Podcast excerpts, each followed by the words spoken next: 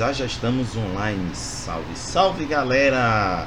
Estamos começando mais um RPG em Debate aqui no canal, que é um quadro em que faço convites para a galera que gosta de RPG para vir debater os mais variados assuntos em torno dessa coisa chata que é jogar RPG, né? E não poderia ser diferente, são três figuras maravilhosas aqui representando é, grupos é, ou até individual, é, trabalhos voltados para esse cenário que a gente odeia pra caramba, que é mundo das trevas, né? Ou se vocês preferirem World of Darkness. É, é aqui é, é, o pessoal faz assim sofrido, né? É uma coisa assim que o pessoal não tem mais nem saco de olhar. É, eu, eu sei como, eu sei como é. Mentira, é só apaixonado que tem aqui. Alguns por vampiro, outros por lobisomens mas o importante é esse amor que a gente tem por esse cenário que, que dá muita alegria também, muita tristeza, porque o, o que não falta treta no cenário não é brincadeira. Mas a gente não vai falar de treta aqui não. a gente vai falar de coisa boa. Vamos começar então. Bom, o, o título está aí na frente. Storytellers Vault para conteúdo V5. Mas antes de eu falar dessa, desse tema, deixa eu apresentar os convidados. Vamos começar pelo Glailson Santos. Antes de dizer quem ele é, deixa eu justificar o porquê que ele não está aparecendo na tela. Ele está com problema de conexão na casa dele e então ele está tão somente com o pacote de dados do da telefonia dele. Então, para não consumir muito e não ter instabilidade, ele vai ficar só com áudio.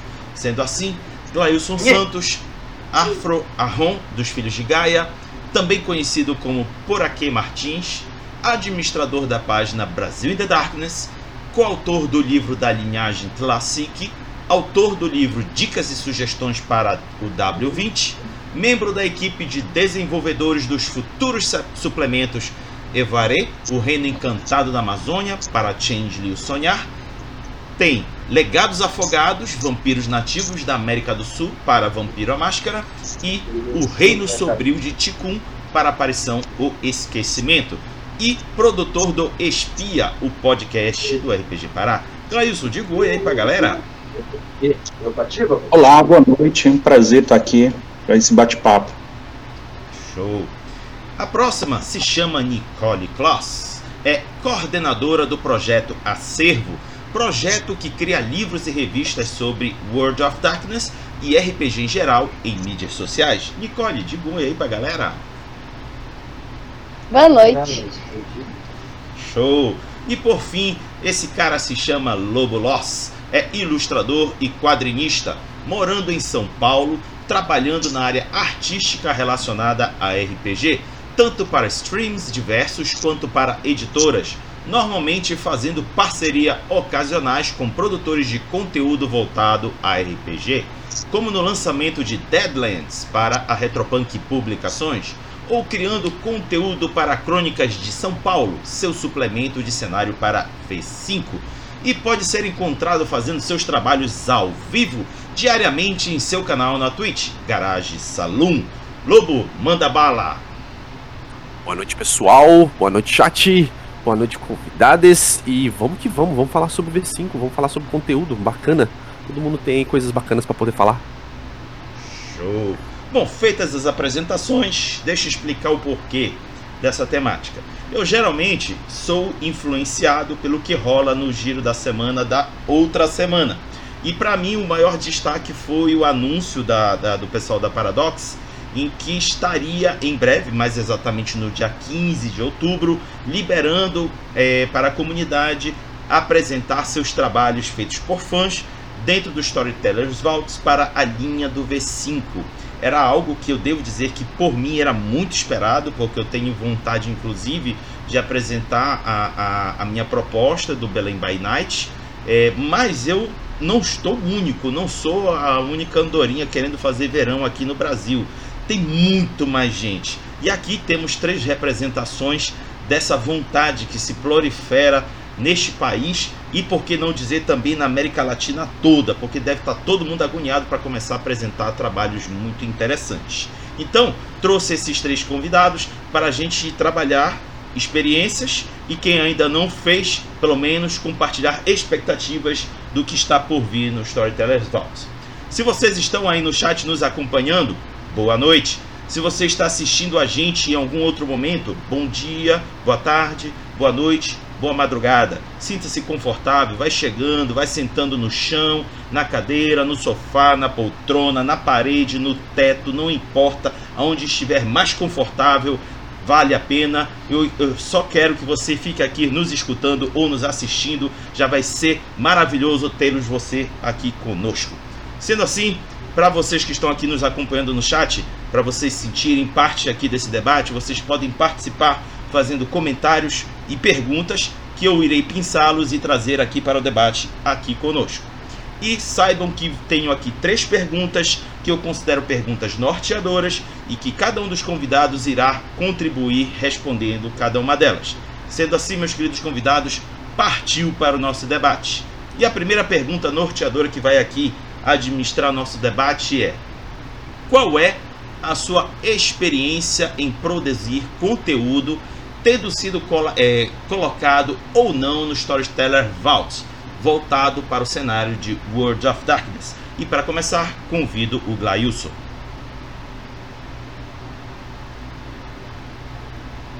Então, é, o, só repete para mim, por favor, a pergunta. Tranquilo, não tem problema, Glailson. Vamos lá. Porque uma, na minha conexão aqui deu umas cortadas, sabe? Eu tava dificuldade. Tipo, peço desculpa. Não, de boa. Qual é a sua experiência em produzir conteúdo, tendo sido colocado ou não no Storytellers Vault, voltado para o cenário de World of Darkness? Então, é, no Storytellers Vault a gente publicou. Nós temos dois livros publicados da Brasil in the Darkness. É o, o livro da linhagem Classic, foi o primeiro trabalho que publicou, que na verdade foi a partir de onde surgiu toda a proposta da Brasil in the Darkness, da página, que foi publicado ainda em 2017. E é, a gente publica vários artigos, é, é, material para jogo, num, numa revista digital que a gente tem no Medium. Originalmente a gente publicava direto no Facebook, é, depois a gente passou para o Medium, migrou para o Medium onde a gente tem uma revista digital que a gente publica muito material. E aí, a partir desse material publicado, a gente fez uma. reuniu artigos que a gente tinha escrito para Lobisomem e lançou um segundo livro, que é o Dicas e Sugestões para o W20, é, no, no Vault. Então, hoje nós temos esses dois livros. E é, a gente está, no momento, trabalhando em outros três projetos para Changeling, Aparição e Vampiro, que devem ser disponibilizados em, no, no Vault. O de Changeling, estamos trabalhando para que seja lançado ainda até o final desse ano. E o Reino de Ticum e o Legado dos Afogados, eu acredito que, que deve ficar para o ano que vem. O, o Reino de Ticum antes, que já está bem adiantado o trabalho, e o legado dos afogados deve ficar para o final do ano que vem.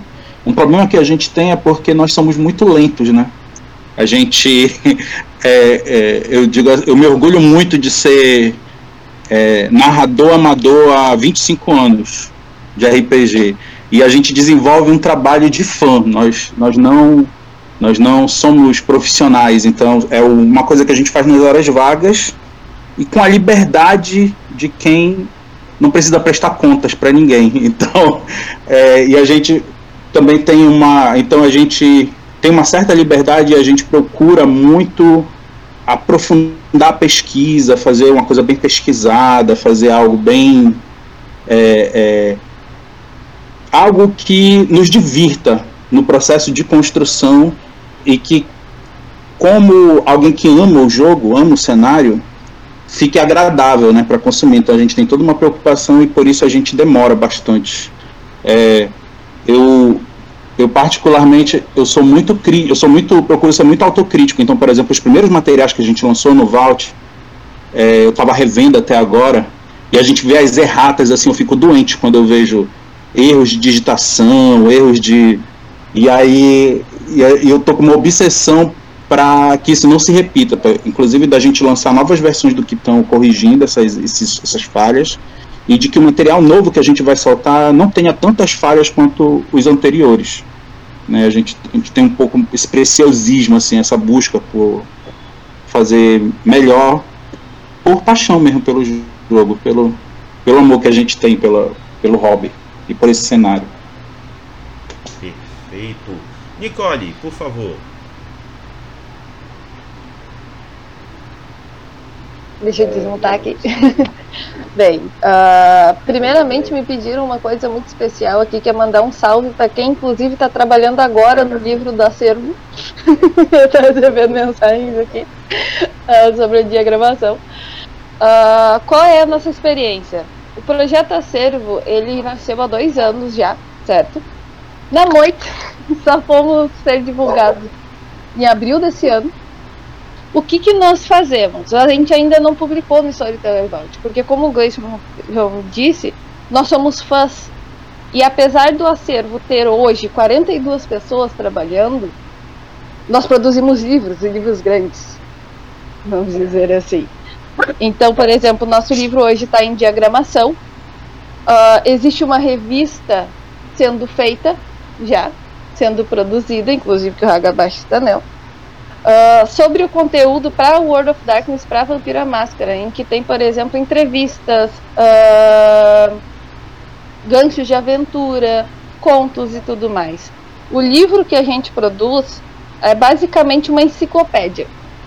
É uma enciclopédia de Vampira Máscara, que é o cenário que a gente elencou para trabalhar primeiro, em que a gente junta todo o sistema, como por exemplo, nosso primeiro livro é o Arquétipos, nós revisamos todos os livros de Vampiro à Máscara e juntamos 82 arquétipos, os quais a gente traduz, uh, traduz, comenta trazendo questões de jogabilidade, questões de ficha, questões de como uh, trazer esse sistema para um personagem brasileiro no nosso cenário, sendo contexto cultural, sendo contexto uh, contemporâneo de trazer para o nosso tempo, afinal é uma linha que foi lançada a primeira vez há 30 anos atrás, quase. Uh, então nós produzimos essas duas coisas, além de agora nós produzimos conteúdos para mídias digitais. Então não só de Vampira Máscara, mas nós produzimos conteúdo de RPG em geral e também vídeos explicativos sobre o sistema e sobre a lore de Vampira Máscara. E também apresenta RPGs nacionais, como Kalimba, como vai sair agora o Legado, e, e todos esses RPGs de autoria nacional. Essa é a nossa experiência em criar conteúdo para o, para o Storytellers Vault, para o mundo da RPG. Perfeito. Lobo, você fecha a roda. Opa, então falando sobre, sobre isso, eu também não tenho nada publicado no Storyteller Vaults, porque apesar de ter começado a jornada de RPGs com o Mundo das Trevas, joguei. O meu primeiro jogo foi o Vampiro, segunda edição. E eu parei antes do V20, então eu voltei agora em 2018 com o, o quinta edição, no lançamento da quinta edição. E, com isso eu comecei a criar o Crônica de São Paulo. Só que aí, como não teve nenhuma outra. nenhuma oportunidade de né, fazer algo dentro do, do Storyteller Vaults por conta da, da quinta edição, as coisas estão aqui só escritas para serem né, publicadas em tempo, em tempo útil. E o lançamento desse mês foi assim, me pegou e eu tô ah, feliz pra caramba, porque muito material já tá pronto. É, eu sou ilustrador, é, então assim, muitas das ilustrações é, eu tenho uma, uma parceria com uma fotógrafa de São Paulo que já tá com umas, umas imagens que a gente já utiliza nas nossas sessões lá no Garage Saloon. É, nós temos diversos assets que já dá para usar dentro desse, dentro desse desse material, que seria o São Paulo by Night, que eu, que eu chamo de Crônica de São Paulo. E isso vai ao ar no ano que vem. Então, em algum período do ano que vem, isso vai ser lançado. Esse ano, uh, eu vou lançar os dois livros de arte do, do VTM Tober do ano passado, que eu participei, e do Vamp Tober, que eu estou participando desse ano. Então, ano passado eu fechei as 31 ilustrações. Uh, vou fechar no livro de arte para poder publicar. Não estava no, no, no Storyteller por conta da quinta edição, tinha muito, muito tema da quinta edição. Eu não queria fazer adaptação nenhuma do material original. É, e ao mesmo tempo que esse ano vai sair também uh, o, o Vamptober que eu estou produzindo. Então vai ter muita coisa relacionada, na minha parte, vai ter muita coisa relacionada à arte. uh, porque eu produzo muito em relação a, a Vampira Massa em questão de desenho. Então eu faço desenhos para streams de RPG, eu já tenho personagens, é, cenários, eu tenho uma, um financiamento recorrente como o, o, o Dark, né, como parte do Dark Park, que eu faço ilustrações de personagens, NPCs e de, e de cenários também. Então, oficialmente no Storyteller Vaults uh, já tem isso, já tem contato com o Felipe Daen, né, o, eu acompanho o pessoal do Brasil by, by Darkness, uh, In the Darkness. Então a gente está sempre trabalhando, o material já está basicamente pronto e agora é só compilar as coisas e lançar elas a partir do ano que vem. Então vai ter muita coisa boa vindo aí. Show de bola. Então, galera que tá, estiver assistindo aqui a gente, é, conteúdo é o que não falta. O que falta é tempo e, e um pouco de energia para a gente desprender para esse trabalho que não é simples. Vocês deram, eh, puderam sentir na fala de cada um deles que é uma coisa que demanda é, muito esforço e só o nosso amor pelo jogo para dar essa energia que precisa seguir em frente. Vamos então à próxima pergunta na sua opinião, agora que, agora que o bicho vai pegar fogo, quais são as vantagens de se produzir um conteúdo de World of Darkness a ser disponibilizado no Storytellers Vault? Dessa vez peço para que a Nicole comece. Eu estou mudando aqui porque tem Peppa Pig tocando no fundo, certo? Tem problema. Uh... Quais são as, as, vantagens? Primeiramente, quando a gente começa a criar conteúdo, isso é uma experiência que eu tive Cero, a gente tem dentro da comunidade um certo alcance, certo? Uh, quando a gente, esse alcance, ele vai crescendo, mas ele começa muito limitado, vamos dizer assim. Então, só as pessoas que te seguem vão saber daquele conteúdo e vão conseguir usá-lo. Uh, lançando no Stories Televault, como por exemplo o projeto Acervo, ele tem, não tem fins lucrativos. Então, nossa ideia é criar conteúdo para todos os RPGistas. A gente não pode não conseguir acessar algum RPGista em alguma parte do Brasil porque ele simplesmente não sabe da nossa existência. Mas ele pode saber da existência do Stories Televault e estar procurando esse conteúdo. Essa é uma das vantagens que eu mais vejo, que é o alcance e a disponibilidade que o Storytellers Vault traz. Além de que também, como a gente usa a lore do World of Darkness, ela é protegida por direitos. Uhum. Então, tu lançar conteúdo do, do World of Darkness escrito ou ilustrações ou coisas do tipo fora do World of Darkness, fora do Storytellers Vault, como por exemplo um PDF, alguma coisa, você pode tomar um lindo processo. então também tem essa questão. Então, para mim, as maiores vantagens é tanto o alcance e também a disponibilidade, porque se não existisse Storyteller Vault, que outra maneira nós, nós fãs conseguiríamos criar este conteúdo de maneira legal, de maneira que atingisse a quantidade de pessoas que a gente pretende e vamos dizer assim, tendo um suporte, porque o Storytellers Vault ele, ele disponibiliza ilustrações, ele disponibiliza layouts de diagramação, ele te dá as diretrizes de conteúdo do que tu pode pôr ou não, como tu fazer ou não. Então ele te dá um suporte para te fazer isso. Essas são algumas das vantagens que eu vejo no Storytellers Vault. Lobo, por favor se complementar, porque a Nicole já falou, tipo, basicamente a grande parte da, da, da, dessas vantagens exatamente isso. Você tem uma lore muito rica, você tem anos e anos de coisas que você pode colocar, ao mesmo tempo que é assim, toda mesa de RPG, toda mesa de RPG tem uma ideia diferente sobre como trabalhar com material. Né? Às vezes é uma é um homebrew aqui, às vezes é uma coisa relacionada à cidade onde é eles estão passando. Uh, então todo mundo tem alguma ideia que gostaria que tipo, visse a luz do dia. Né? Que, que fosse isso. E não adianta só simplesmente olhar e falar assim, ah, eu vou mudar o nome de clã, eu vou mudar o nome de alguma coisa e eu vou lançar separado. Porque a comunidade é muito unida nesse ponto. Ela, ela quer material, ela quer. Uh, ela quer esse, esse. essas ideias sendo pautadas dentro daquele mesmo IP que elas acompanham. Então, ter essa abertura, eu acredito que dentro de toda a, a, a onda que teve de criação de conteúdo a partir da comunidade, Games Guild, aí teve Storyteller Vaults, você dá essa liberdade criativa para as pessoas que estão com seu, o com seu produto. E na verdade foi uma jogada de mestre, né? Assim, se você for colocar, foi uma jogada de mestre você é, abrir esse tipo de coisa, porque ninguém vai deixar de comprar, por exemplo, o livro base, Chicago by Night, ninguém vai comprar, deixar de comprar esses livros que já comprariam, porque eu tô lançando um Crônica de São Paulo, ou porque o Acervo tá fazendo alguma coisa, o Glailson com, com o Brasil da Dark tá fazendo outra. Elas vão sempre estar tá pegando diversos tipos de, de material para poder fazer o seu próprio, para poder, poder aproveitar aquilo, né? E a, a empresa, né, a editora como, como um todo, ter visto isso e, e aberto isso para a comunidade foi muito bom.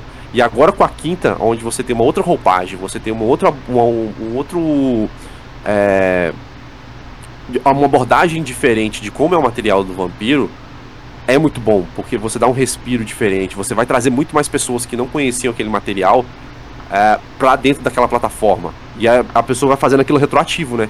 Quem tá no Story Televolts hoje com, a, com o V3, com o V20, é, com, as outras, com os outros IPs, ele está acompanhando desde essa abertura. Como todos nós, estamos acompanhando. A pessoa que fosse que vai ingressar dentro desse universo agora, com toda essa, com toda essa parte é, do V5, que são esses novos jogadores, vai começar a ver isso retroativo, vai começar a ver uma coisa falando assim, pô, tem, uma, tem um material bom falando sobre vampiros indígenas. Eu vou olhar isso, por mais que não encaixe no V5, mas eu vou olhar porque é um material que parece bacana. Eu vou olhar o, Rio by Night, eu vou olhar. Tipo, ele vai fazendo isso retroativo, isso é muito bom. Essa é uma das vantagens muito boas de estar de tá produzindo dentro de, de, plataforma onde é comunidade conversando com comunidade. Show. Glailson, você fecha. Então eu, eu acho que a Nicole abre muito bem essa, esse ponto de discussão, colocando as vantagens, que eu tenho muito acordo. Então eu queria falar mais assim sobre as, as limitações, né? eu acho que é, o que eu vejo assim, eu acho que foi uma grande foi uma grande sacada porque a gente já produzia quem, quem curte o mundo das trevas sempre tem algo que produz para seu cenário, suas suas regras da casa e tal, alguma coisa, linhagens, algumas coisas e é bacana a gente ter esse espaço para a comunidade trocar esse tipo de material. Agora, o que eu acho é que ainda é muito o, o público brasileiro ele ainda fica muito alienado desse processo, fica muito distanciado, porque o Vault ele não é uma plataforma nem um pouco amigável para um público brasileiro, pelo menos. Eu não sei como é que é no restante da América Latina, mas para nós brasileiros é muito pouco amigável porque nós temos um problema. RPG infelizmente ainda é um, um hobby muito elitista, muito extremamente elitista. Embora eu avalie que a questão, o pessoal fala muito assim, é muito caro o livro. Eu acho que essa questão ela é relativa, eu relativizo um pouco isso, porque eu acho, por exemplo, é, compara, comprar console, como o pessoal compra, investir em jogos online e tal, que é uma coisa que tem que ficar gastando todo o tempo e tal. Um livro é uma coisa que tu compra, tu pode comprar coletivamente e tu compra uma vez e tu joga pro resto da tua vida. Eu tenho o meu a, o meu lobisomem segunda edição tá até hoje aqui na minha estante. Eu continuo jogando com ele. E aí o, o, o, o que é que eu acho? Só que para te jogar tu precisa ler. E aí a gente está num país em que a leitura ainda é muito ainda é uma restrição muito grande, as pessoas têm uma dificuldade, tem todo o problema de educação e tal. É, o hábito da leitura ainda é uma grande dificuldade para o brasileiro e a gente perde um pouco a noção de o quanto o conteúdo está disponível em inglês é, limita, restringe o nosso público, né? A gente consegue consumir ainda material em inglês, mas é uma parcela muito pequena da população que consegue consumir material em inglês. E aí pior ainda quando esse material é comercializado em dólar, que exige ter um cartão internacional, exige ter outras coisas e quando o câmbio que a gente vive hoje é um câmbio apocalíptico, né? É, tu, tu, dólar tem, quanto é que tá o dólar hoje? Eu nem, nem sei. É bom para quem produz, né? Porque, por exemplo, eu, toda vez que, que a gente vai ver lá a nossa conta lá no Vault, a gente fica feliz, porque com dólar alto, tu vê lá. É. sempre multiplica um bocado.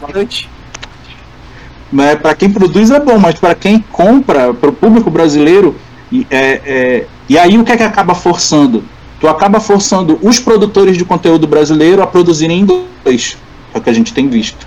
Porque é, e é o que é o que tu consegue algum retorno e tal. Então eu acho que ainda é uma ainda é uma plataforma que precisa ser mais democrática e mais inclusiva para os públicos que não, não anglófonos, né?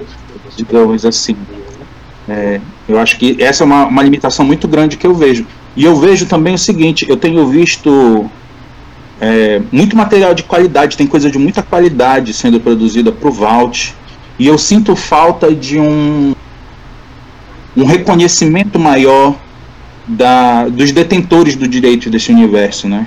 Eu acho que a gente precisa dar um passo adiante no Vault, que é ver conteúdo produzido por Vault se tornar oficial, digamos assim, ter a chancela da, dos detentores. Eu acho que esse seria um passo importante. A gente, a gente trabalha para chegar nesse nível, né? Eu acho que seria muito mas a gente ainda não viu isso, por exemplo. A gente ainda não viu. É um, é um desafio que ainda está colocado ainda para nós.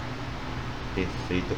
O Gleison tocou num ponto que eu estava pretendendo tocar agora, então eu só vou meio que estender. A, a questão do, do Vault é exatamente isso, ele está só em inglês. Você que não fala a língua inglesa ou qualquer outro país que não fale a língua inglesa, vai sentir esse obstáculo gigante ao lidar com esse espaço de centralizador de conteúdo para o mundo das trevas. Por mais que o seu trabalho esteja localizado no, no, no país em que você vive, mas o acesso de, de, de encontrar o produto e comprá-lo é tudo em inglês, seguindo os mecanismos de compra lá dos Estados Unidos. Então, de fato, o Gleison foi certeiro tem esse obstáculo gigante. Eu acho até aqui já é uma, uma, opinião pessoal.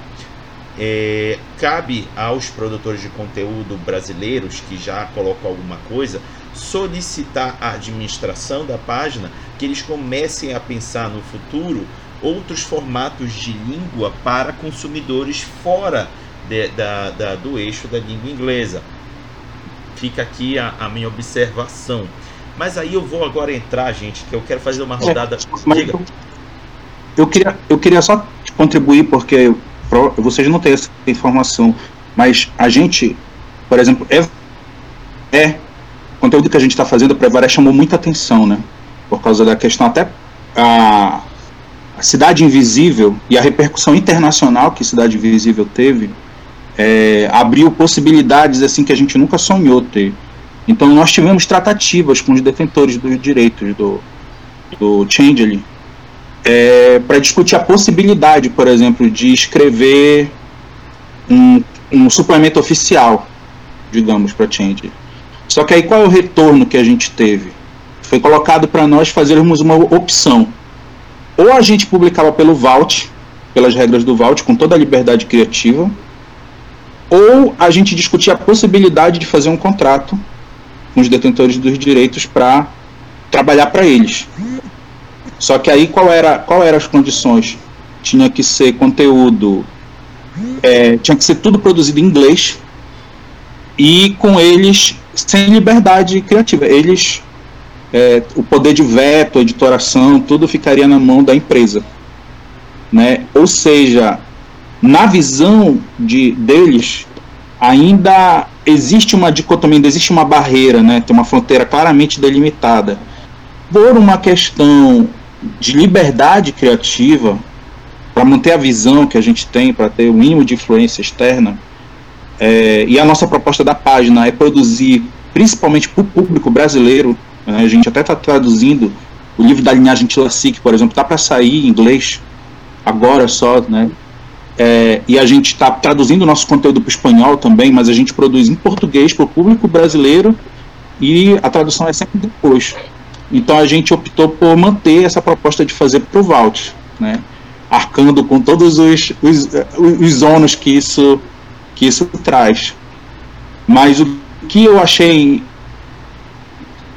o que eu lamentei particularmente, foi essa visão da empresa de ainda dicotomizar Ai, cara, tô. Oi? Tô aqui numa fissura né, da resposta. Eu também. Eu, Ah, queria saber. Tem a possibilidade, não abre essa possibilidade. É, Glailson? Glailson? Alô? Oi, Glailson. É, cortou aqui Eu tua, tua fala. Tu pode repetir um pouquinho? Ai, quando foi que caiu? Onde foi que caiu? É, e tu estavas falando da questão da, di- da di- dicotomia que a empresa ainda quer manter. Repete aí, por favor. Tá. É, tu para, é, começou a cortar no momento que você ia é, explanar a, a- a tua opinião sobre a questão da empresa ainda querer manter uma certa dicotomia no conteúdo. Isso. É, eu acho que é isso. Essa, é, esse é o ponto. É, para mim, particularmente, foi meio frustrante ver que a, a empresa ainda tem essa visão, que é tipo assim, o que é Vault é, não é oficial, não existe essa possibilidade ainda, aparentemente pela postura que a empresa tem. E o que é oficial não é Vault, fica, entendeu? Que eu acho que deveria ser aberto, na minha opinião, acho que enriquece mais se fosse aberta a possibilidade de de de repente o que é produzido por Vault ter essa possibilidade de ser, de ser oficial. de ter algum peso. É, uma, uma vez é, eu cheguei até a ficar refletindo, porque como os produtores oficiais da, da White Wolf eles tendem a ter só a visão daquilo do- das regiões onde eles vivem e também não é tão interessante para a, a linha geral adentrar tão profundamente em determinados assuntos. Por exemplo, é, Belém by Night. Dificilmente a gente vai ver um Belém by Night numa linha oficial. Mas para gente que mora em Belém, é o supra-sumo. Então, como viabilizar algo que pudesse fazer parte dessa constelação sem, a- sem, a- sem prejudicar o- a linha de produção deles, mas abrindo espaço para nós ocuparmos espaços que não serão preenchidos. Quando eu digo não serão, gente, eu não estou querendo ser muito afirmativo, mas a- a- a- o histórico de suplementos e interesses da empresa jamais vão adentrar em assuntos tão profundos quanto um Belém by Night. Vocês podem discordar, sintam-se à vontade, mas é a visão que hoje eu estou trazendo. Então, gente, é, é, falando um pouco mais aqui agora da questão do, do, do que pode e o que não pode, é, para quem não sabe, tem uma, um selo chamado é, Dark Pack. O Dark Pack permite a gente explorar um pouco o trabalho de conteúdo de, do mundo das trevas, ou World of Darkness, se vocês preferirem, é, sem tomar alguma porrada de direito autoral. Mas tem limitações. Só para fazer aqui um rápido apanhado, você não pode, por exemplo, preparar um livro do, do, do- de- que tenha relação com World of Darkness e começar a vender fora, como a Nicole falou. Você não pode. Você não pode, por exemplo, fazer um vídeo no YouTube é, explorando algum livro deles lançados e, e querer cobrar exclusividade para assistir esse vídeo. Você não pode. O que o Dark Pack permite é você conseguir re- remuneração do seu tempo gasto produzindo esse conteúdo que vai ser disponibilizado gratuitamente. Por exemplo, quem consegue ver meus vídeos no YouTube, é, eu faço, por exemplo, explanações das mecânicas do V5. Vocês vão ver lá, qualquer um pode assistir. Mas o que não pode é eu começar a querer cobrar pessoas para assistir esse vídeo. Isso já tem que ser cortado desde já. E aí eu pergunto para os convidados como vocês veem é, esse equilíbrio de controlar o que se pode produzir e até que ponto você consegue é, realizar o seu trabalho sem infringir essas limitações do Dark Pack ou Storyteller's Vault. Comece pela Nicole. Ah, uma coisa que a gente tem que ter noção, vamos dizer assim, que o jurídico da Servadora dizer, a, a gente está jogando com a bola deles. Eles podem catar essa bola e sair do campinho a hora que eles quiserem, porque a bola é deles. Então eles têm uma ideia, vamos dizer assim, uma linha de planejamento para esse conteúdo que eles dificilmente vão deixar sair dela, a não ser que seja algo que tenha uma repercussão muito, muito grande. Segundo as diretrizes do Vault, tem coisas, ele diz que tem uma possibilidade de o seu conteúdo se tornar canônico. Se isso acontecer, ele entrará em contato contigo. A gente já viu isso? Não. Não quer dizer que não, porque é impossível, mas no mínimo é muito difícil. A maneira que eu vejo isso é literalmente o que? A gente tem que lembrar que o, a Paradox, que a empresa que produz esses jogos, ela é uma empresa. Ela visa lucro. O lucro dela não tá, vamos dizer assim, em produzir conteúdo para o Belém do Pará ou para o Rio Grande do Sul, para São Sebastião do Caí, ela vai ter um lucro muito pequeno. Mas se ela criar uma linha de conteúdo que abranja uh, de maneira mais larga, vamos dizer assim, mais ampla, um, um Brasil ou um país específico, ela vende isso para o país. Ela não vende isso para a cidade. Então ela não vai deixar nenhum tipo de conteúdo que possa intervir nisso se tornar canônico. E isso é uma questão de logística da própria empresa.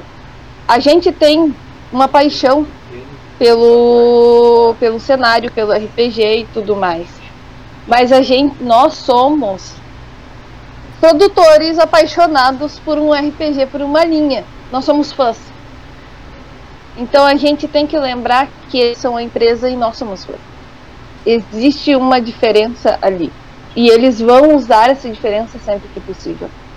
Por exemplo, houve uma discussão muito grande se quando eles estavam lançando o V5 eles não estavam relevando a antiga comunidade. Eles estão relevando de certa forma, mas o âmbito deles é vender. Vai ser sempre vender, porque eles são uma empresa e eles não estão errados em fazer isso. A gente quer, como fãs, como apaixonados pelo sistema, que tudo isso seja, que o nosso contexto, que a nossa cultura seja, seja abrangida por esse cenário, por esse RPG. Mas vai ser muito que isso aconteça sendo nichos. E querendo ou não, são nichos. Eu vejo essa diferença. Literalmente isso. A gente está jogando com a bola deles porque a gente gosta do conteúdo que, gente, que eles criaram. E a gente, de certa forma, às vezes a gente se empolga e esquece um pouco disso. Perfeito. Certo. Lobo. É, são dois pontos muito interessantes, porque, de novo, a gente tem esse material que a gente sempre. A gente trata com carinho e a gente tem a questão da nossa é, localização, né? Questão da localização. Concordo muito com, com o Lails quando ele fala sobre a questão da plataforma. Eu acho que a questão técnica ela pode ser resolvida, sabe? Nós temos agora embaixadores locais, né? A, a Outstar sendo a embaixadora geral de comunidade, a Alessa aqui no Brasil como, como embaixador da América Latina existem sim é, interesses técnicos que poderiam ser arrumados, sabe? Uh, principalmente nessa questão de localização. Tá? Como isso pode ser feito? Não sei. Né? Eu sei que a plataforma está daquele jeito.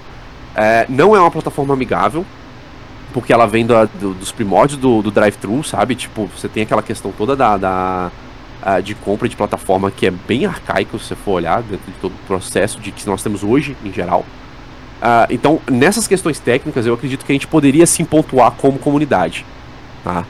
Agora, como IP, uh, ah, nesse ponto eu vou contar com a Nicole, né, sobre a questão dos donos da bola. Eu vejo muito assim, eu nem quero que Crônica de São Paulo, por exemplo, seja algo oficial da, da, da, da, Paradox, no caso, sabe? Eu não quero. O próprio o Glailson falou sobre a, a experiência com, com o cenário é, de ter que limar, de ter que cortar a minha, a minha liberdade criativa, de ter que. E fora isso, você não vai receber metade das coisas que você poderia receber pelo, direto pelo Storyteller Vaults é, se estivesse com a, com a editora, né?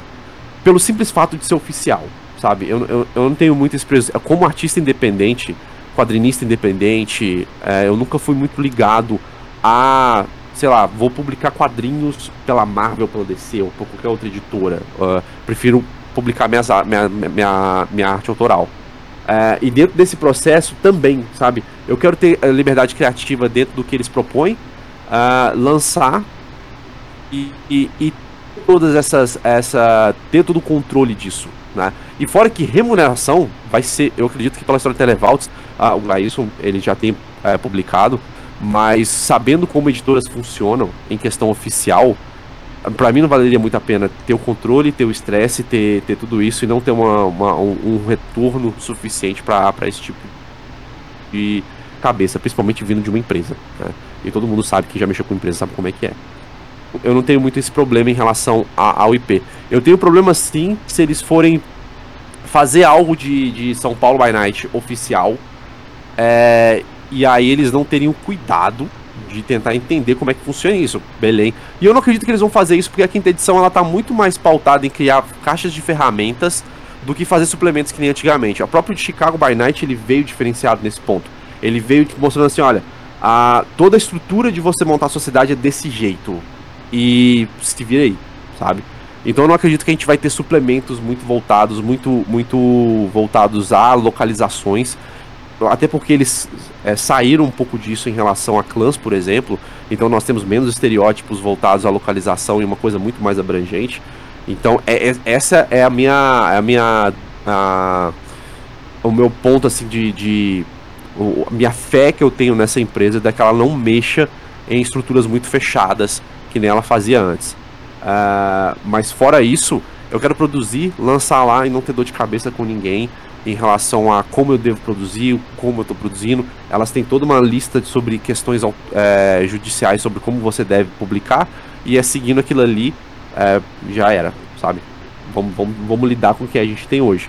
Agora, realmente, questões técnicas eu acredito que poderia melhorar, porque vai, querendo ou não, trazer mais benefícios para o consumidor é, localizado. Tá?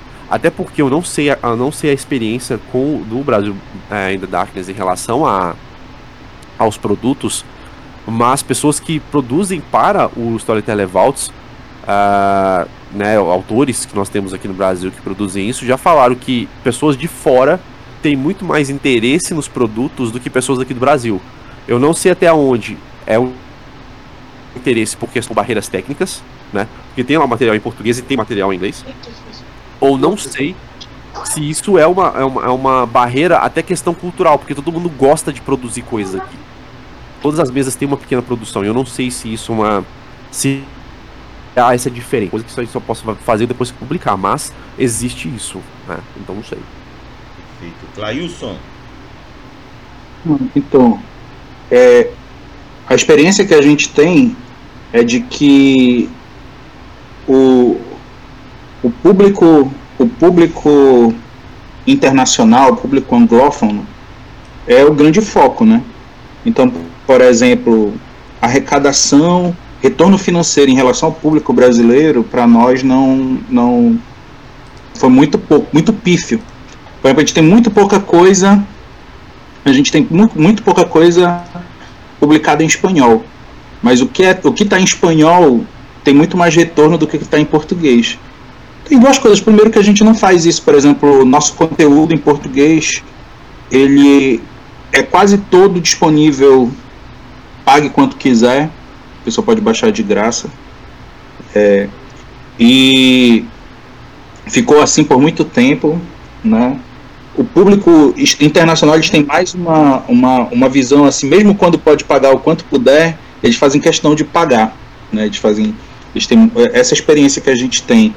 Eu acho que tem a ver com a questão, é, tem a ver com a questão de ser uma plataforma pouco amigável para o público brasileiro, de ser uma um, a questão tem uma questão cultural aí tem uma questão também socioeconômica né, ao meu ver mas é basicamente tudo que a gente tudo que a gente publicou no Vault também a gente disponibiliza gratuitamente galera. Tem, tem na nossa nas nossas revistas quem entra em contato a gente não não tem muito o nosso foco não é não é lucrar eu entendo a colocação que a que a Nicole faz só que eu acho o seguinte, eu acho, é, eu não sou profissional, a gente, ninguém na equipe, é, eu acho que a gente não tem ninguém na equipe que seja, que trabalhe profissionalmente fazendo esses, esses suplementos.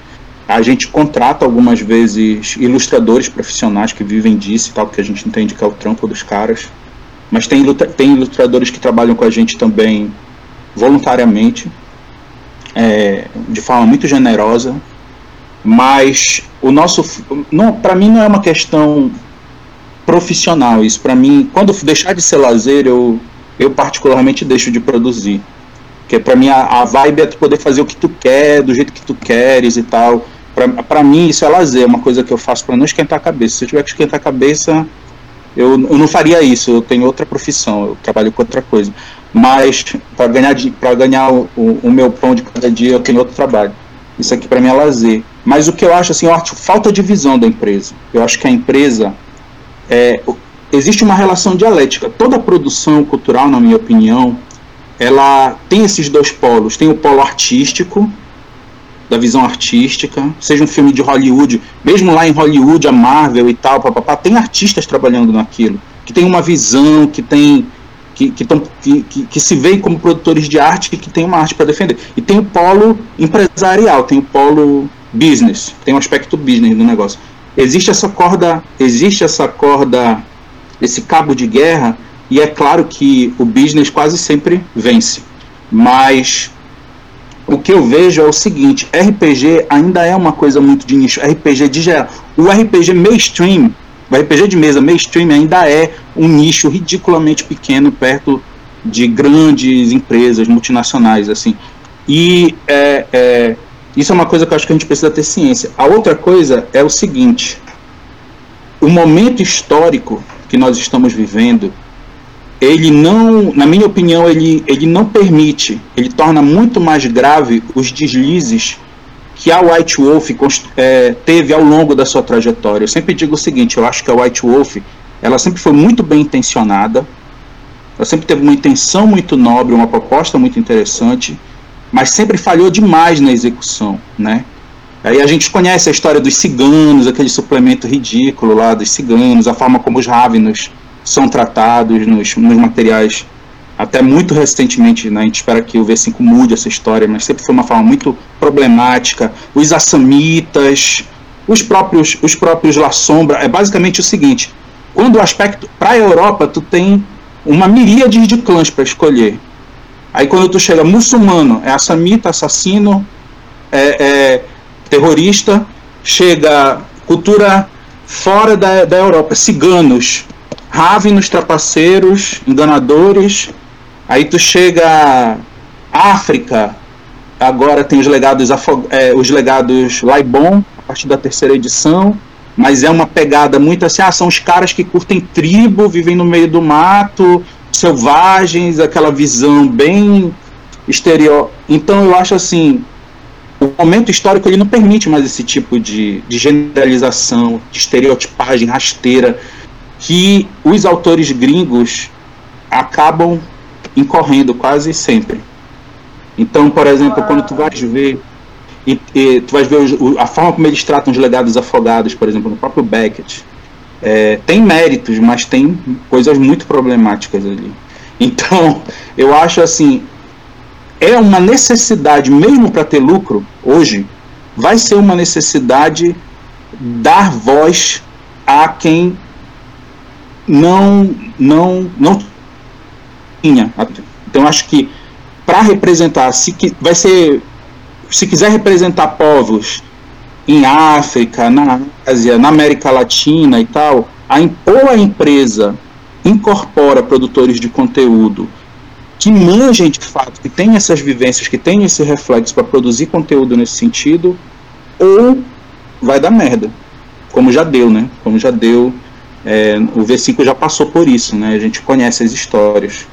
Aí, então, eu acho que até do ponto de vista mercadológico, mesmo do ponto de vista mais capitalista, selvagem, que tu penses, é, esse espaço, essa, essa necessidade, essa demanda, ela existe uma necessidade real para ser saciada.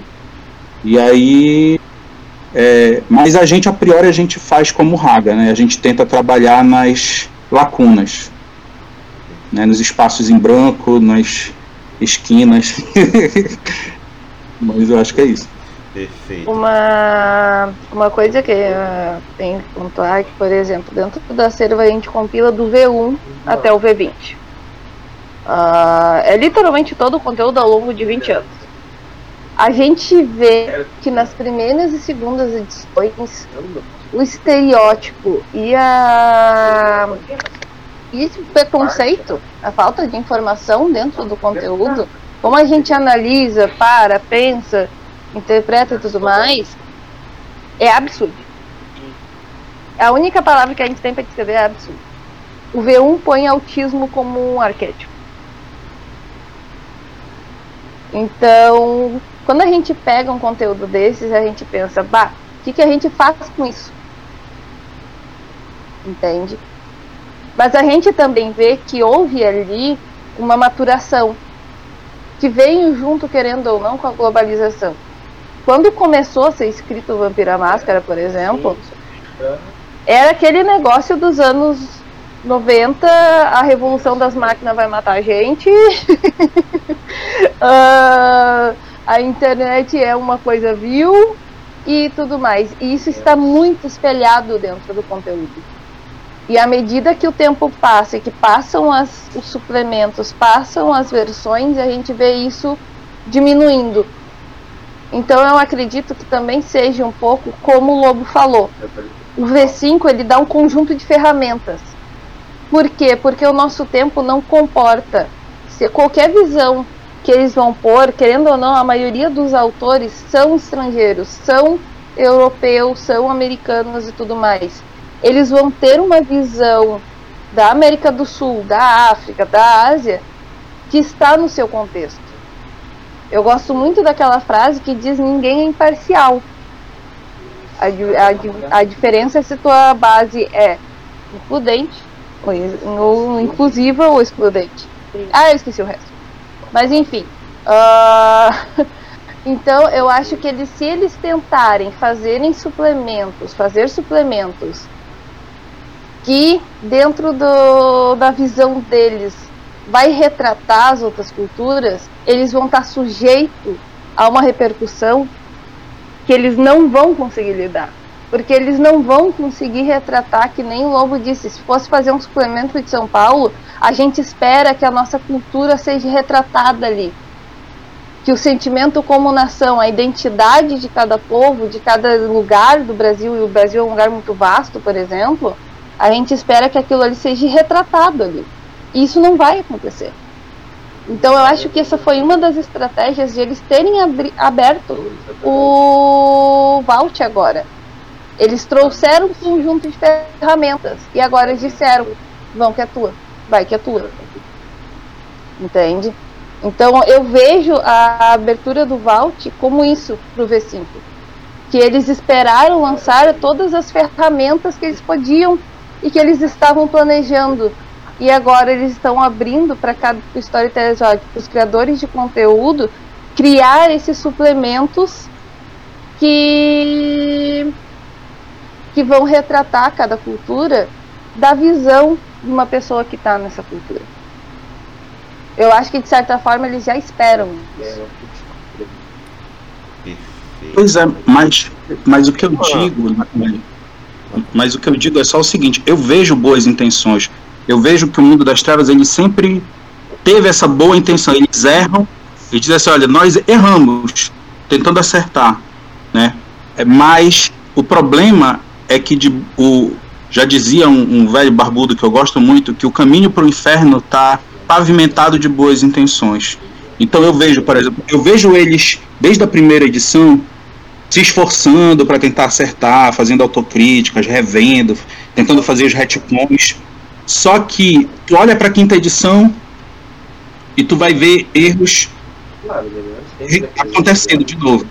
Por exemplo, o Brasil na quinta edição, o retrato que é feito do Brasil na quinta edição, eles trouxeram, houve, houve claramente uma alguém lá dentro disse aí precisamos dar mais destaque para a América Latina Aí trouxeram alguns elementos para América Latina. Um dos elementos fundamentais do jogo, da narrativa do jogo, é a tal da Boés, né? Boés. É Boés.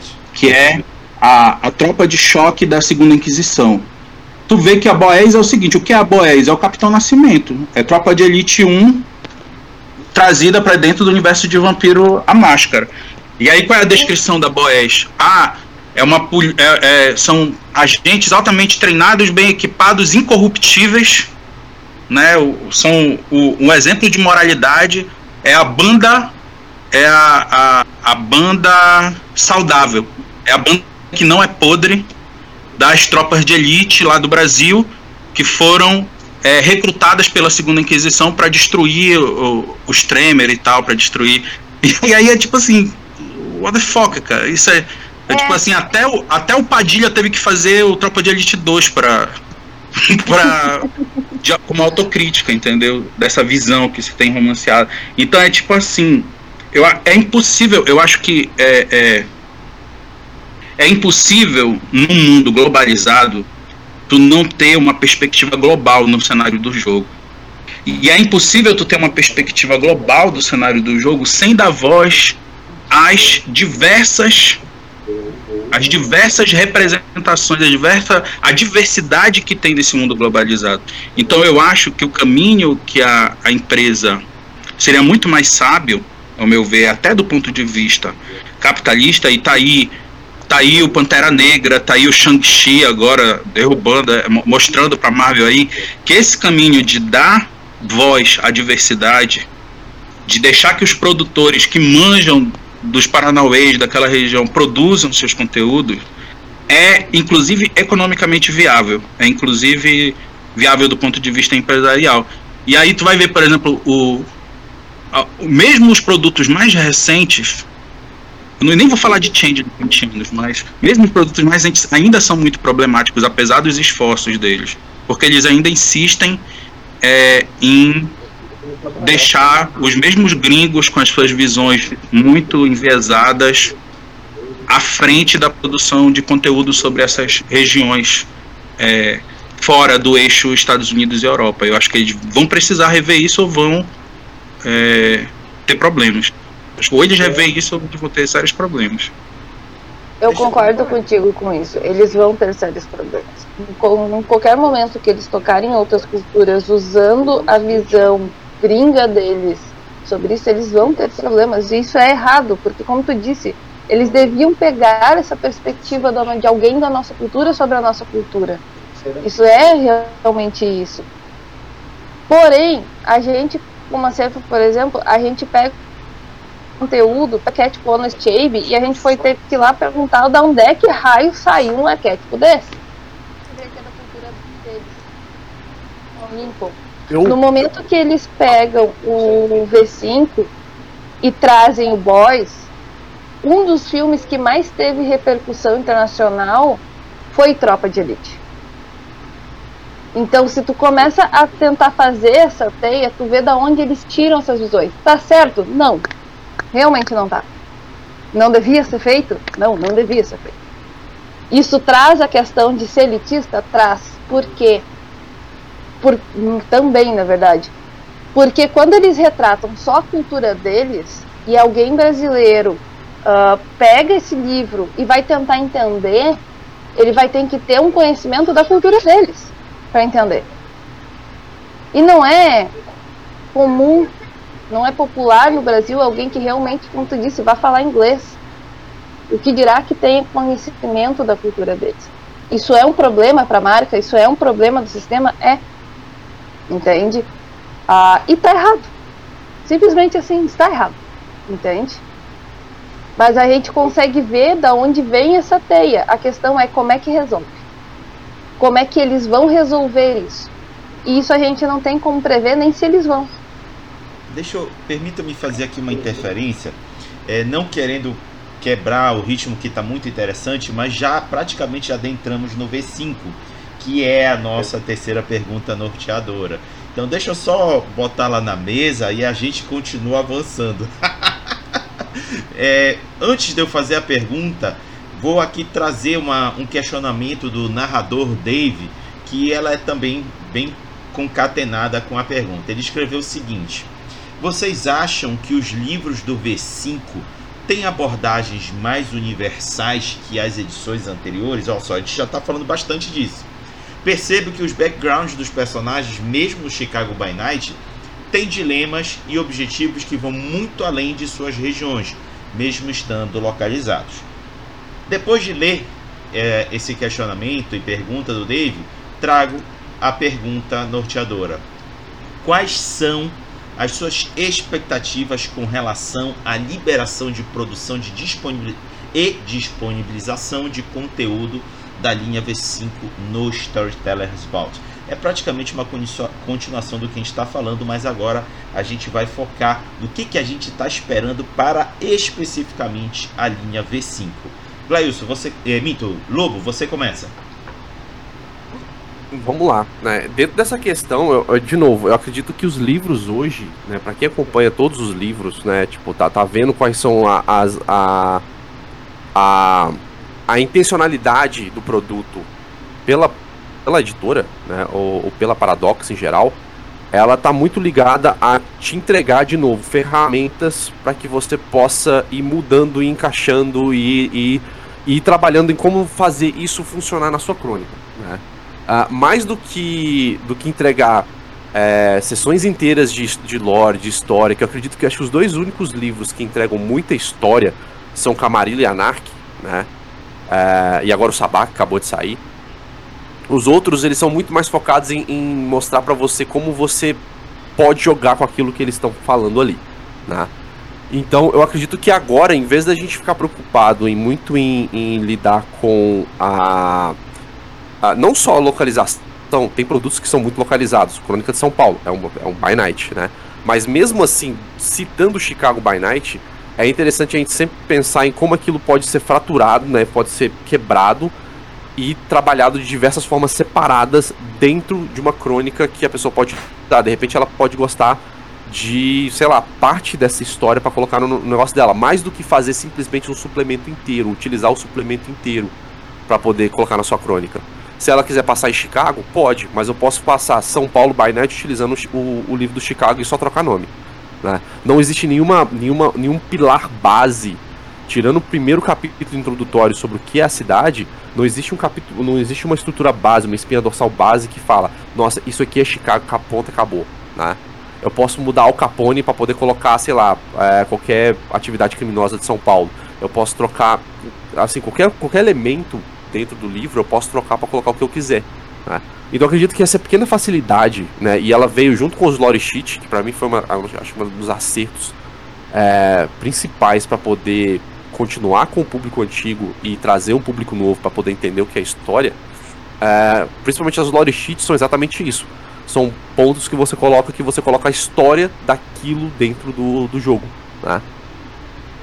Então, o que eu acho que vai acontecer e o que eu acho que pode acontecer com os, a, a, a, produção de, de conteúdos para o V5, e aí nós estamos falando de V5, tá? Tô, não estou falando de qualquer outra edição, é justamente pensarmos em como a gente vai trabalhar com isso. Nós nunca tivemos uma questão muito grande antes de, da, da Crônica das Trevas, né? Que é o, a, o antigo novo mundo das trevas, né? Hacking e, e Destituídos e outras coisas mais que saíram na época antes dele, nós nunca tivemos a ideia de ter aventuras fechadas, aventuras prontas para o narrador.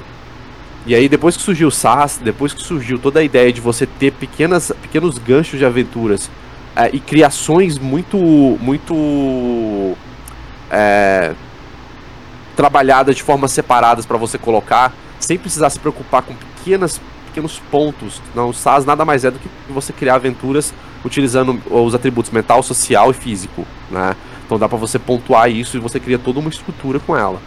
E eles aprenderam com isso para trazer para a quinta edição. E aí você tem é, Trails of Blood and Ash, que existe uma, uma aventura pequena ali. Fall of London é basicamente como você faz uma aventura, né? Como você escalou numa aventura com caçadores.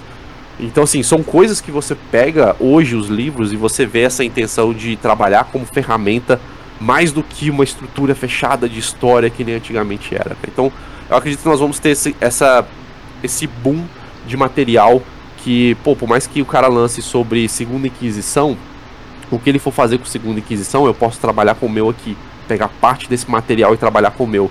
Então a gente vai ter sempre uma caixinha é, de quebra-cabeças que a gente pode pegar a peça que a gente quiser colocar lá e ela funcionar na nossa crônica. E isso, acredito eu, pode ser um, uma pequena é, um pequeno passo à frente sobre como trabalhar com o mundo das trevas, em vez do mundo das trevas ser sempre essa coisa é, fechada e estagnada que nem antigamente era. Ah, então ele vai ser um pouco mais é, fragmentado dentro do que a gente tem como questões mecânicas e como lidar com uma crônica, como lidar com uma campanha. Né? E eu acredito que ele vai, vai ser trabalhado dessa maneira. Perfeito. Glailson, por favor. Ah, eu, eu acho interessante porque eu faço parte de uma geração que foi iniciada com a segunda edição, né? Eu joguei a segunda edição. E aí, eu sempre tenho uma percepção do, do universo de Mundo das Trevas muito diferente da maioria da galera que começou com a terceira. Que a maioria das pessoas que eu conheço que estão hoje na, na, na fandom são pessoas que começaram com a terceira. E aí, por exemplo, e eu sou hater da terceira, né? Quem me conhece sabe. Não vou mentir. Sou muito hater da terceira edição. Porque eu acho que muito desse problema que o Lobo aponta em relação a ser muito fechado, a ser muito determinístico, assim, né? Ter da, da metanarrativa, havia um metaplot que vai atravessando tudo, que é tipo aquela história de não importa o que vo, se você joga com Garou, que é o que eu gosto mais, é, não, não, importa o que tu fizer, tu é sempre um coadjuvante da história do Albrecht com o Margrave, que vai ser sempre um coadjuvante lá, né? E Vampiro tem muito isso, é a Lucita, Sasha Vicos, é o o Bruhá Brutamontes Negro Teobel. e tal, o Teobel. E aí o que acontece é, mas para mim, pelo menos a impressão que eu tenho, eu posso até estar errado, porque eu demorei muito para poder ter acesso ao material em inglês, aos suplementos e tal. E romances, os romances, eu não sou esse cara que curte, entendeu? Eu não sou o consumidor do, do conteúdo, desse tipo de conteúdo. Para mim os romances, eu nunca, nunca me importei muito, né? Também não, não, e depois que eu, eu até cheguei a ler, mas não vejo porquê. não vejo necessidade. eu não vejo necessidade. Então, para mim, assim, até a segunda edição as coisas eram muito mais abertas, as possibilidades elas eram muito mais amplas. A terceira, até porque veio com esse compromisso de encerrar o universo, né, de estar tá fechando a, a, a festa, de estar tá encerrando a festa, tudo era muito direcionado, muito restritivo, muito a metanarrativa, a, o metaplot estava se impunha demais e tal. E eu acho isso muito ruim mesmo. Então eu sou um fanboy declarado da quinta edição. Eu acho que a o V5 ele, ele veio para trazer finalmente as inovações de game design que estava precisando para tornar o jogo mais ágil, mais amigável e tal. Eu gosto muito da, das regras. E veio também para trazer de volta essa pegada mais de mundo aberto, mais de possibilidades, menos de verdades escritas em pedra, assim, deixar, né? Tipo assim, ah, teve a, a, a guerrena, teve ou não teve, foi aquilo ou não foi, não sei. Sei lá, meio que decide aí na tua mesa se, se foi tudo aquilo ou não, não foi bem assim. E eu gosto disso, gosto demais. Só que eu acho o seguinte, eu acho que é interessante ter essas coisas abertas. Eu não gosto de do que restringe. Eu gosto do que amplia. Então, por exemplo, uma coisa que eu sentia, uma, uma coisa que eu sinto falta, por exemplo, que para mim, né, eu faço parte do movimento negro. Eu sou um homem negro. E vampiro a gente tem muita dificuldade de se ver representado, por exemplo. Tu, se eu for te perguntar um personagem negro em Vampira Máscara que seja relevante, nunca teve. Tem o Theobel, né? Mas o Theobel ele é meio que cai no arquétipo até. Por que ele é negro? Ele é negro porque ele é um cara descolado, maloqueiro de Chicago e tal, sei lá, de, de um brutamontes e tal, tem uma visão muito estereotipada. E, e, por exemplo, mesmo mas nem vamos entrar nesse mérito aí. Vamos pegar uma coisa mais genérica. Brasileiro. A quinta edição tem uma personagem brasileira muito relevante. Me esqueci o nome dela agora, uma Tremery, que é bibliotecária. O Raga, o Raga deve lembrar o nome dela. Eu não... Eu aqui não, não lembro não. Ela é.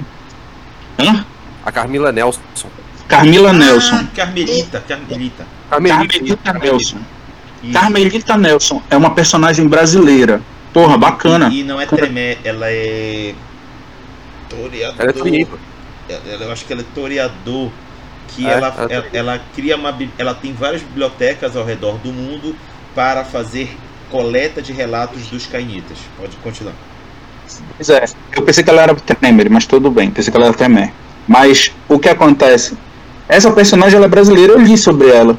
Mas é tipo assim, cara, aquela personagem ser brasileiro nela não, é uma peculiaridade, é uma coisa, é um acaso, poderia ser qualquer lugar, não tem, não tem identidade ali. Não tem nada que diga assim, olha, ela é brasileira, isso tem um impacto num personagem, isso, isso repercute, tem um, uma razão de ser. Eu acho isso muito limitante. Eu, eu, eu acho. É, é isso que a gente faz na Brasil in the Darkness, na verdade. Na Brasil in the Darkness, a gente não quer restringir o jogo. A gente quer ampliar. A gente quer, por exemplo, que alguém que se identifica como indígena, que se identifica como negro, que se identifica como nordestino, brasileiro e tal, ele se sinta mais acolhido dentro do jogo, ele se sinta representado, ele se sinta, porra, eu posso ser um, um, um personagem nordestino, negro, indígena e ser foda jogando dentro desse jogo. Eu não tenho que ser um, um jeca, não tenho que ser um cara é, é, é, estereotipado, mas eu posso ter uma identidade. Né? E essa identidade repercute no jogo e tem ferramentas, tem possibilidades de explorar. Eu acho que, que isso é interessante. Eu acho assim. Eu tenho algumas dúvidas em relação. Eu, eu vejo muitas contradições também no V5. Eu gosto muito do V5. Eu fiquei muito aliviado com o Sabá, agora quando saiu o guia do Sabá, que deu a tônica de que o Sabá finalmente bateram o martelo. O Sabá é antagonista. Eu adorei isso, achei muito bom. Eu acho que sempre deveria ter sido. É, mas algumas coisas me deixam em dúvida, por exemplo, quando eles vão soltando os clãs a conta gotas em suplementos, para mim isso é meio que uma estratégia para te forçar a comprar um monte de suplementos, sabe? Se tu quiser ter todos os, os clãs disponíveis no tua, na tua mesa, tu vai ter que comprar esse, mais mais aquele, mais aquele. Eu fui muito, fiquei muito surpreso com essa liberação no Storytellers Vault. Por um lado, eu fiquei feliz, porque a gente vai poder produzir conteúdo. Mas por outro lado, eu fiquei achando assim que meio que eles largaram de mão, sabe? É tipo assim, é, é, pela, eu tenho medo de que isso significa que a empresa, porque a visão que eu tenho do Vault é que o Vault era tipo assim, é, numa perspectiva empresarial, o Vault era meio que espremer os últimos centavos. É tipo assim, nós já lançamos todos os suplementos, já vendemos tudo que a gente tinha para vender e tal. Agora, para raspar o tacho aí solta no vault. Deixa a galera fazer fanmade e a gente vai monetizar em cima disso. E aí, quando veio essa liberação do V5, eu fiquei meio com medo de ser isso. Eu fiquei feliz como produtor de conteúdo, com a possibilidade de produzir para o V5. Mas eu fiquei meio receoso de achar assim que talvez a empresa esteja meio que é, largando meio de mão, meio de dizendo, olha, já deu, viu? Porque a gente sabe que está bem conturbada a história também da, essa trajetória do, do, dos produtos da White Wolf aí no último período. E com essa situação toda de crise e tal. Não sei, eu acho que eu estou digredindo já, desculpa. Não, tranquilo. Nicole, você fecha a roda. Eu tenho duas visões. E primeiramente eu concordo tanto com o Gleice quanto com o Lobo. Mas eu tenho duas visões, tanto quanto idealistas Uh, like a toreadora idealista, como gostam de brincar. Mas a primeira é o que? Desde que saiu a liberação do Vault, o acervo, e desde antes disso, o acervo da consultoria para quem quer começar a escrever suplementos e tudo mais. Precisa de um revisor, precisa de ilustrador e tudo mais, o acervo encontra. Basicamente uma agenda telefônica versão criadores de conteúdo. O acervo 852 parceiros. Uh, então, uh, desde que saiu a liberação para o Vault, eu sei de pelo menos seis suplementos sendo feitos. Isso em questão de uma semana. Fora as outras coisas que já vieram perguntar viabilidade, etc. para nós. Uma das minhas expectativas é lotar esse Storytellers Vault. Mas para quê? Para minha segunda expectativa para que a empresa, para que os responsáveis pela marca vejam o que, que é a comunidade brasileira. Porque houve muitas divergências quando foram lançados os livros do V5 sobre aceitar ou não o conteúdo que está ali e tudo mais. Uh, e eu tenho uma expectativa que a empresa veja que, apesar disso, tem tanto gente como muitas pessoas gosta do V20 para baixo e vai continuar trabalhando nele, quanto tem muita gente que gosta do V5 e vai trabalhar nele. Basicamente, é essas minhas expectativas meio romancistas. Mas é isso. Show de bola. Eu, é, assim, só para complementar um pouco a tua fala, do que eu enxergo, é, é uma oportunidade também da gente mostrar para eles que tem um movimento aqui, né, na, na, não só no Brasil, mas também na América Latina. É, nós somos é, fãs ávidos em expandir um pouco mais o cenário e eles abrindo espaço para que nós possamos gerar essa expansão é legal. É, é acho que é uma boa oportunidade de a gente mostrar para eles que a gente pode causar um movimento e uma história no cenário. Bom, meninos, a gente está quase já aqui chegando a uma hora e meia de debate e aí a gente já vai meio que encaminhar para as considerações finais, é, que é um espaço em que os convidados vão. Eita, Nicole caiu. É, ah, tá, tá. É um espaço em que os convidados vão apresentar seus últimos comentários sobre o assunto. Se vocês acharam que em algum momento passou o momento, esse momento agora, pode comentar, pode colocar, é, é para você botar aquele aquele ponto que faltou da sua fala. E ao mesmo tempo falar dos seus trabalhos, direcionar a galera para conferir o que, que vocês andam fazendo aí na cena. E também, por fim, dizer um até logo para a galera. E para começar, convido a Nicole. Uh, primeiramente, uma coisa que eu tenho que pontuar é que o acervo ele tem uma missão, certo? Vamos dizer assim, o ideal. O nosso ideal é trazer conteúdo para conseguir levar o RPG para mais pessoas. E o Storytellers Vault é uma forma de a gente conseguir isso, mas também todas as mídias, todos os parceiros e tudo mais que a gente tem, que a gente consegue trabalhar e tudo mais. Uh, uns avisos são que amanhã tem crônica de V5 aqui na Twitch da Acervo. Uh, Terça-feira haverá um especial de Dia das Crianças em que serão crianças jogando. Então tirem os adultos da sala, porque é jogo de RPG para criança. uh, o que mais? Ah, e também que o acervo está abrindo financiamento do coletivo mensal no Catarse. Por quê? Porque todo projeto, como todo projeto, nós temos custos. Nós estamos chegando num teto do que a gente consegue trabalhar sem ter custos, certo?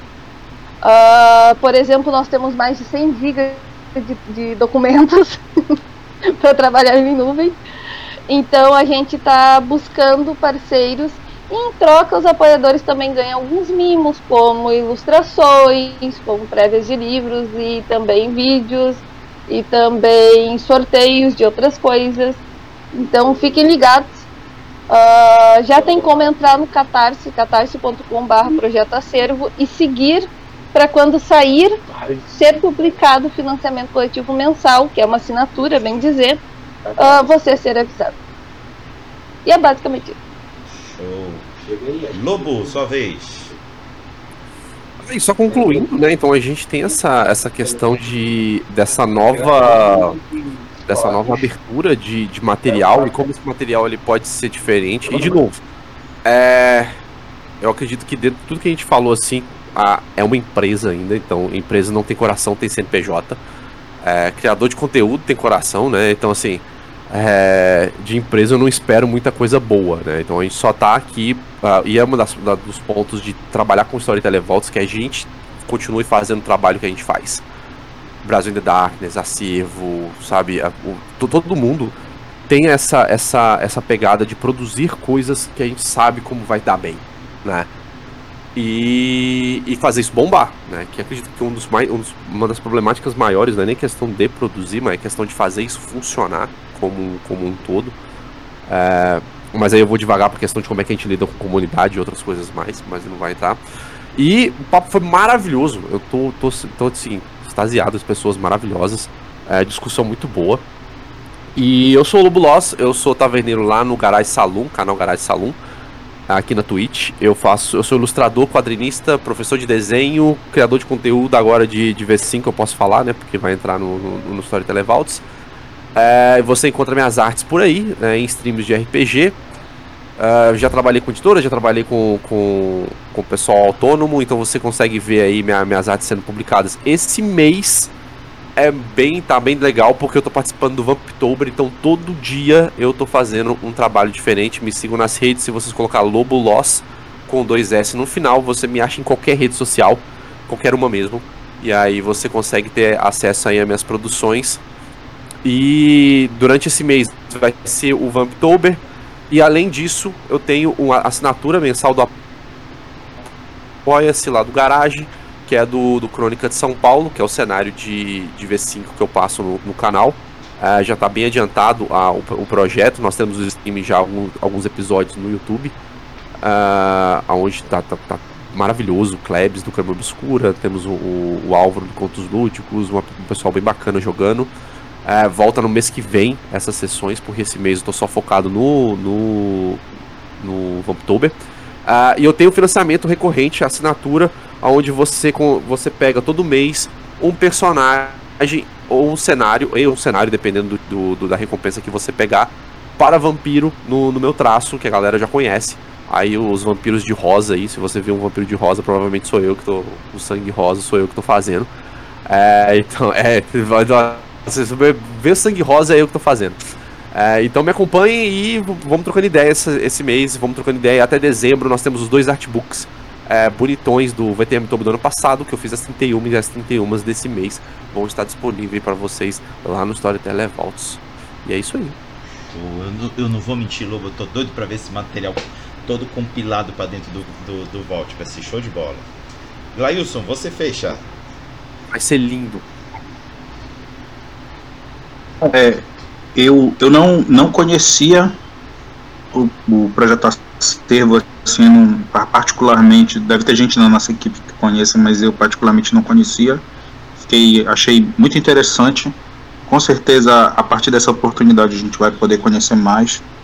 Eu conheço o trabalho do Lobo, eu acho incrível, acho muito muito boa, tem um traço muito característico, assim, tu conhece a arte do Lobo, onde tu vê, tu sabe que é dele. E eu acho impressionante a capacidade que ele tem, não sei se isso foi proposital, Lobo, mas de traduzir muito da proposta ética do V5 para a ilustração. Que o V5, a pegada do V5 é uma pegada muito de fotografia, né? É, inclusive é uma questão que a gente está discutindo nesse momento na nossa equipe, que a gente foi discutir o que é que nós vamos fazer para o V5, porque a gente estava produzindo, já está em processo de produção o Legado dos Afogados, então já tinha todo um projeto gráfico, uma proposta e tal, tem várias ilustrações é, feita já né, pela nossa parceira Aline Leonel, tem o, o, o Luiz, Luiz Eduardo Caraça, que tem várias, várias já fez várias artes pra gente. É, tinha, tem também a, a Júlia, GMA, que já tinha feito mais artes. Então a gente estava todo com um projeto gráfico já, né? Tem, a gente criou símbolos para os legados e tal, toda uma, toda uma onda. Só que tudo numa pegada até o V20. Porque o V5 foi uma ruptura, assim, do ponto de vista é, é, da estética. E é uma coisa que vai muito além das nossas possibilidades, porque eles trabalham com foto, que é produção, tem a ver com maquiagem, com, com indumentária, locação, tem, é, traz todos uns desafios logísticos para a gente que é produtor de conteúdo independente e amador é, fica muito complicado. Até porque, até porque imagina, tipo assim, imagina tu, tu ter que arrumar uma, uma modelo indígena, colocar uma maquiagem, sei lá, com luz negra, uma onda neon, uma pegada meio essa pegada do, do né, e bater foto e tudo isso e conseguir congregar tudo isso, é um, é um, desafio logístico que nós não temos pernas no momento. E eu acho interessante do Lobo que ele consegue fazer tudo isso com ilustração, cara. Acho fantástico. Acho que tem tudo a ver a arte que ele faz com um V5. Tem tudo a ver, assim. Mas é uma coisa muito peculiar. Então, inclusive, a gente está discutindo como lidar com isso. Nós ainda não chegamos a uma conclusão. Uma possibilidade que a gente tem discutido é manter o que a gente estava fazendo e fazer uma espécie de apêndice do livro, um, um, um, um guia de conversão com algumas coisas, com, com algumas ideias, algumas coisas pro, de como colocar para o V5, porque é, ou, ou, a gente joga tudo fora e começa um novo, uma nova proposta do zero, sei lá, mas a gente está tá, tá discutindo ainda, mas é, é muito desafiador também esse aspecto de nesse aspecto estético para de produzir conteúdo pro pro V5 mantendo a identidade, a coerência com a identidade visual que já foi estabelecida pelos suplementos oficiais. Mas eu estou digredindo de novo, estou viajando, desculpem. Mas para encerrar é o seguinte, é, eu faço parte da Brasil in the Darkness. É, nas redes sociais a gente aparece como arroba BR in the Dark.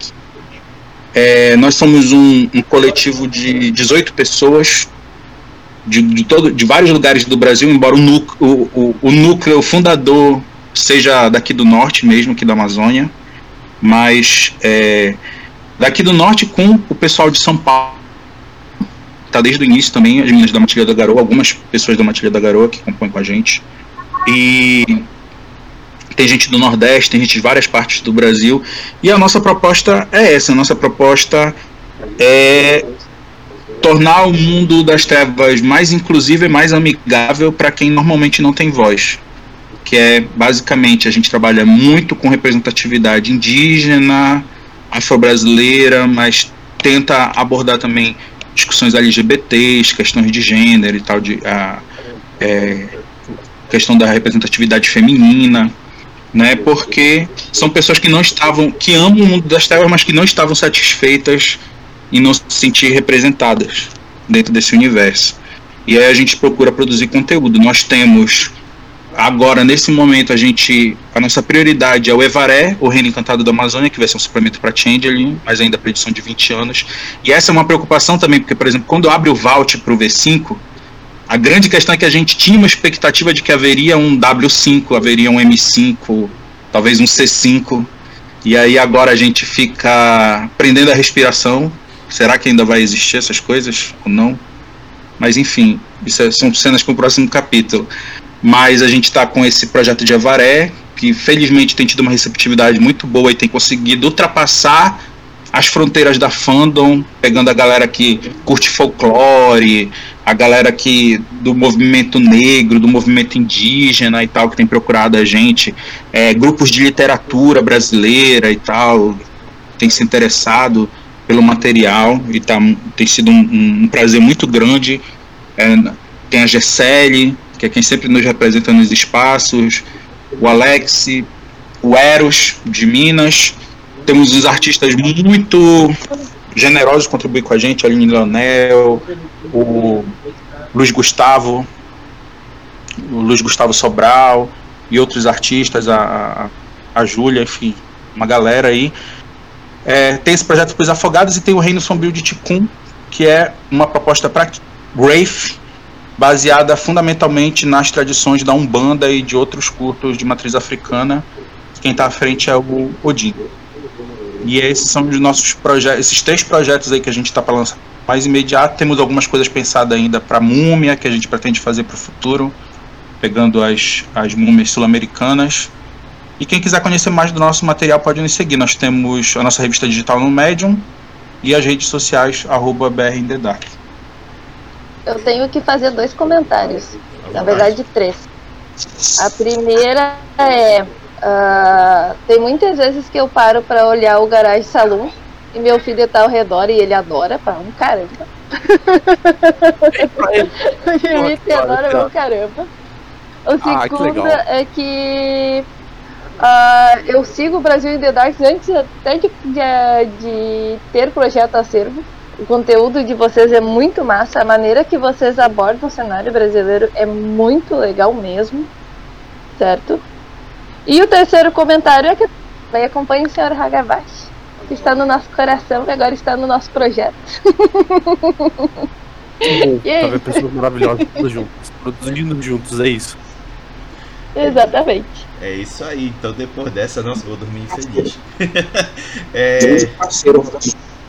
muito obrigado aos convidados por estarem aqui falando desse assunto chatíssimo, que é Mundo das Trevas, num assunto mais chato ainda que é RPG. Muito obrigado a vocês do chat que acompanharam a gente, comentando, discutindo. Vocês engrandeceram esse debate. Espero que vocês tenham uma excelente semana. Curtam o feriado que vai ter na terça-feira com seus meninos, suas meninas. É, é, curtam à vontade, curtam sua família, vão ser felizes. Olha aí, o Gleison abriu a câmera. E ele assumiu aqui Eu. o perfil de Nicole. Aê! Beleza? Bom, muito bom. Então, gente, peço agora para que os convidados junto comigo digam um até logo pra galera. Pessoal, falou! Até logo, pessoal. Até logo. Beijo no coração.